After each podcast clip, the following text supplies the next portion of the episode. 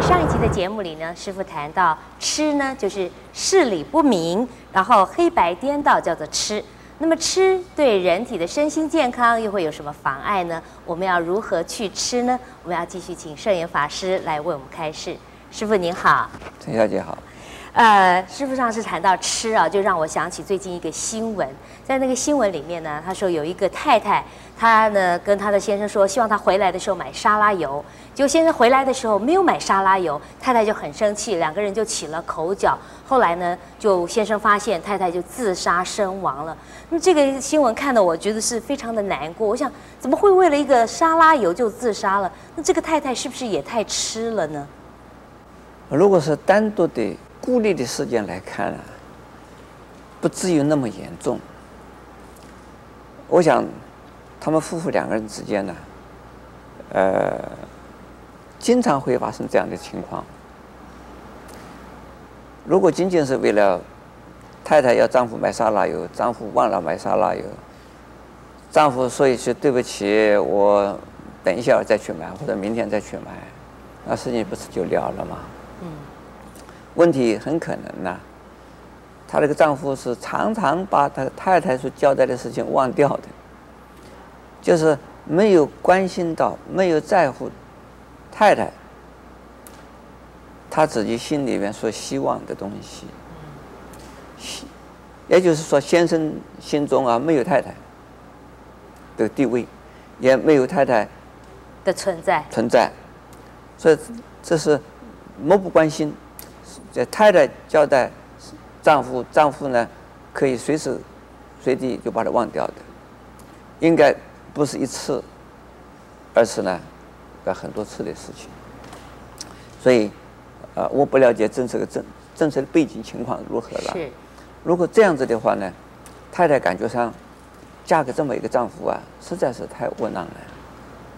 这个丈夫，她她对丈夫可能是非常爱的。而丈夫对她是这个样子的，啊，漠漠不关心呢，她觉得活在世界上没有意思，那就这么。或者她心里觉得很不平，嗯、心不平衡，对，就是自杀了。这当然很愚痴，啊，那可以为先生想一想，那就如果是这样子为他的先生呢，这样着想，替先生来解释。不要老是钻牛角尖啊！说丈夫不买沙拉油是对太太是最不忠心，或者是不关心。不关心。那么如果是这样子的话，那太太就会自杀。所以人呢，钻牛角尖也算是痴心了。所以是这个故事，这则新闻呢，看起来非常单纯，其实是非常的普遍的。很多的人就是这个样子，为个芝麻蒜皮。绿头绿豆小事情会自杀，为什么？他这个这是一个导火线，嗯，不是啊，就是为了这么一个小事情，他常常有这种事情发生，结果呢，记在心里边的怨气很很久了，非常的不平衡，不知道怎么样子能够解决这个问题，所以非常气恨的时候，就干脆死给你看吧。对，就像师傅讲，钻牛角尖，嗯、想不开，不能换一个角度来想，对，也不能尝试用不同的方法来解决，结果就执着在里面，然后最后就自杀。这就是也是叫做愚痴啊，愚痴。所以我想，这个太太啊，呃，大概也没有什么朋友，如果也有几个闺友啊，好朋友，他就可以埋怨一下，说我家的先生呐、啊，真是没有用啊。我嫁了这么个先生呐，真糟糕啊！可以有几个朋友谈一谈，谈一谈的时候，也许有的朋友讲说我家先生还要差嘞，还要糟糕嘞。你你这个先生呢，不过如此而已啊，没算不错了，还是不错了。这个只是忘掉个沙拉油买回来，你气什么嘛？这个呃，你自己去买就好了嘛。是先生有先生他自己忙的事，心中有他自己想的事。可能就忘掉了吧，原谅他吧。他也也许听听大法鼓，想想换一个念头来，也许也也可以帮助他啊，跳出原来的困境。嗯，可惜就是这位太太已经死了啦，没有听到大法鼓了。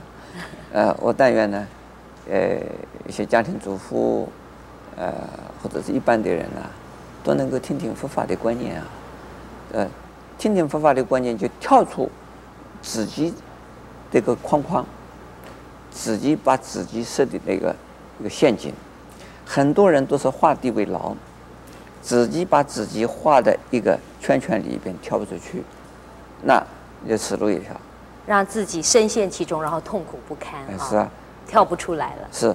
像陈幼卿绝对不会这样的事。是啊，因为因为常常跟师傅接近的缘故。那么师傅还能不能说说吃对，就是对我们来讲，身心健康来讲，都会有什么样的妨碍？痴心啊，就是这个愚痴的事，愚痴的人呢、他常常会造成麻烦来的。因为，呃，我在上一集里面讲到，以苦为乐。以无常为常，以无非我为我，以不净为净，这就是颠倒吧？颠倒的时候，颠倒执着，那他自己对自己的心理上就是不平衡的，经常是在自己给自己的压力，然后呢，社会环境有任何的动静啊，都会受到让他受到影响，心理上受影响。你心身体上健康也会有问题，所以，呃，最好啊，凡事能够啊退一步想，凡事能够说，我痛苦的时候，我烦恼的时候，一定是愚痴，因为一一一定是我这个是颠倒了。你这样子一想呢，你的这个困境马上突破。我们常常遇到所谓这个瓶颈突破破，困境没办法通过。如果呃观念稍微转一下，天下没有走不通的路。是，这是呃迟和早走得远和走得近都是会走得通的。是，谢谢师父开示。那么我们说。